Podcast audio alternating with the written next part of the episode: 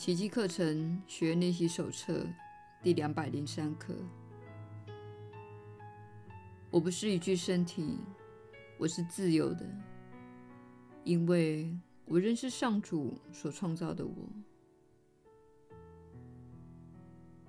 一八三，我要呼求上主及我自己的圣名。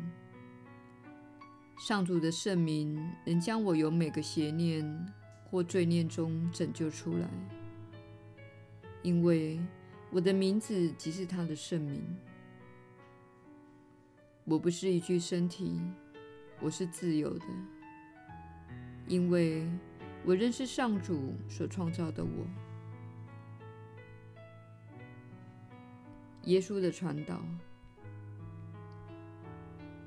你确实是有福之人，我是你所知的耶稣。上主这个名称一直带给人些许的困扰。他们试图了解这个名称所代表的意涵。其实，你可以用任何自己觉得舒服的字词来称呼。你可以用上帝、女神、万有。源头、一体心灵等任何你觉得适用的名称，作为最能精确代表上主的名字，然后使用它。如果你觉得适用的名称就是上主，那么就用上主这个词。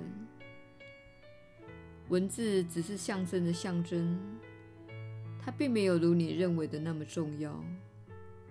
重要的是万事万物背后的感觉。如果你对一个人说“我爱你”，但是你并非真心的，那么要知道，你投射到世界上的那是你的感觉，它会回到你自己身上，返回的不是你使用的字词或发出的声音。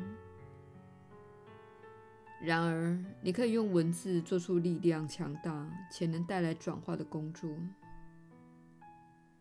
请了解，你所使用的字眼必须与自己的内心、灵魂的意向和感觉一致才行。虽然文字的力量确实很强大，也是与神连接的绝佳的工具。但是你必须把焦点放在它所带来的感觉。有些人承受教会或有宗教信仰的父母施加精神的伤害，这样的人不喜欢“上主”这个词。它引发的感觉不是爱、平安、扩展和宽恕。那么，这就是你的宽恕功课。宽恕这个用词及错误的使用它的种种心境，这个情况也经常发生在我的名字上。很多人以我之名做出了许多可怕的事，这也是我此时想要出现在你们世界的原因之一。为我自己的名字证明，恢复我的名字所代表的真理，也就是。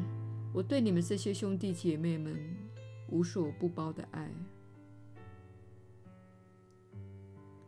因此，请勿为象征的象征感到困扰。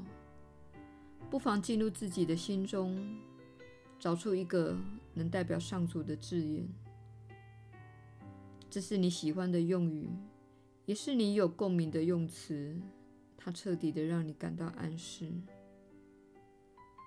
请勿批判他人用的字眼，只需使用对你来说代表真理、代表你的家的用词。